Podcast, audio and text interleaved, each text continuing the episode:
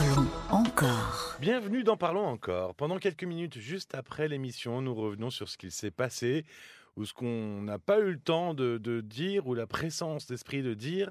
Euh, bonsoir Caroline. Bonsoir Paul. Re, bonsoir même Caroline, parce qu'on était en studio il y a une demi-heure à tout Une casser. demi-heure déjà? On a pu entendre des témoignages de Michel et Moni d'ailleurs tout à l'heure. Tous deux sont devenus non-voyants tardivement. Ils ont dû accuser le coup, le choc, comme euh, dit Moni, et ont retrouvé la force d'adapter leur vie à ce handicap. Alors, j'avais une question qui m'a été posée plusieurs fois par message. Oui. Est-ce que est-ce que c'est ça qu'on appelle de la résilience? C'est quoi la résilience? Alors, euh, en fait, c'est le neuropsychiatre Boris Cyrulnik qui a été le premier en France à populariser euh, ce, terme. Euh, mais il faut savoir que des recherches dans ce domaine ont débuté dans les années 90 aux États-Unis et notamment sous l'influence de psychiatres américains, le psychiatre John Bowlby, qui s'interrogeait sur la façon d'aider les enfants blessés, d'aider les enfants à reprendre un développement après un choc, après un traumatisme. On pourrait dire que en psychologie, la, résilience, c'est la capacité euh, à se développer, à vivre et même à réussir après un coup du sort, après un traumatisme, après un événement grave. Alors, on entend euh, ce mot-là de plus en plus, même on peut dire galvaudé, parce que on l'entend en politique, Oui. euh, euh, dans le commercial, dans le marketing. Parce que dans le marketing, je dis ça parce qu'on voit aujourd'hui des objets comme des matelas résiliants, Oui, des balles de tennis, vrai. des balles de golf résilientes. Oui.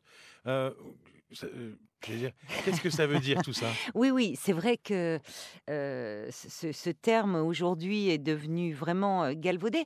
Ce qui est intéressant, c'est que dans le domaine du marketing et de la publicité, on pourrait dire parler de balles de tennis résilientes ou de matelas résilients, On c'est totalement, oui, on va vraiment loin. Et pourtant non, parce que si, ce terme à la base, il vient de la physique. La résilience en physique, c'est l'aptitude d'un corps à résister aux pressions et à reprendre sa structure initiale. Donc, ça marche pour les balles de tennis. Vous voyez, si Oui, on- c'est le terme si original. forcer le trait, c'est le terme original en fait, et ça marche pour les matelas.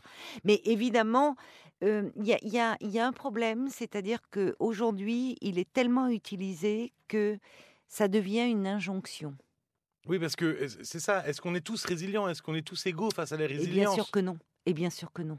On n'est pas tous égaux par rapport à cela. Et, le problème, c'est que ça peut même être contre-productif parce qu'on entend beaucoup des gens en consultation nous dire déjà qu'ils ils ont le sentiment d'être incapables dans leur vie, de, ne pas arriver à surmonter tel, tel problème, telle difficulté dans le couple, au travail, dans la famille, enfin. Et, en plus, ils disent, ouais, voyez, moi, j'arrive pas à être résilient.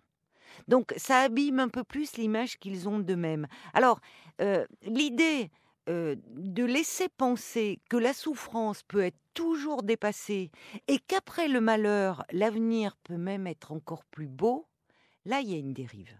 C'est pas aussi simple. Bah, merci Caroline. Mais de rien, Paul. Euh, retrouver Ah, mais ah, avant, avant quand même. Avant, en plein élan. Mais oui, euh, désolé, je te coupe, mais Je crois que je vois venir. Je crois vas- que je vois venir. Bon, à mon tour de te poser une question parce que euh, tu t'es fichu de moi quand j'ai dit euh, que c'est la soue avec la pêche. La pêche. La oui. pêche. Alors, qu'est-ce qu'on dit aujourd'hui? C'est quoi le terme utilisé par les jeunes? Ah, alors oui, ça donne la pêche. On peut dire euh, ça enjaille. Ça enjaille. Enjaille Enjailler, ouais. Mais euh, on se croirait dans les visiteurs. Oui, enjailler, c'est être enthousiaste. euh, C'est faire un peu, faire un peu la Ah, j'ai fête. jamais entendu ça. Ouais. Enfin, On en peut dire que, pour dire que c'est la sauce, c'était vachement bien. On peut dire euh, c'est déclassé, c'est d'art. C'est-à-dire que c'est trop bien. Ouais. D'accord. Bon, ben, Ouais. j'ai appris quelque chose. Merci à toi, Ouais. alors, mon petit Paul. Vous pouvez retrouver euh, bah, déjà euh, la pêche de Célassou et de Caroline. Tu es un sacripant. Mais oui. Ça se dit, ça ça, se dit encore, même si c'est un peu désuet. Ah oui, retrouvez aussi les belles leçons de vie de Michel et Moni euh, dans l'émission du 10 mai. Vous pourrez aussi entendre le témoignage de Daniel qui pourrait faire l'objet d'un prochain podcast parce qu'on parle un peu d'emprise, de manipulation. Oui. Donc, Oui, euh, c'est vrai. donc euh, n'hésitez pas à aller écouter l'émission du 10 mai. Merci pour vos messages, vos commentaires. N'oubliez pas évidemment de vous abonner. On se retrouve très vite. À bientôt. À bientôt. Parlons encore. Le podcast.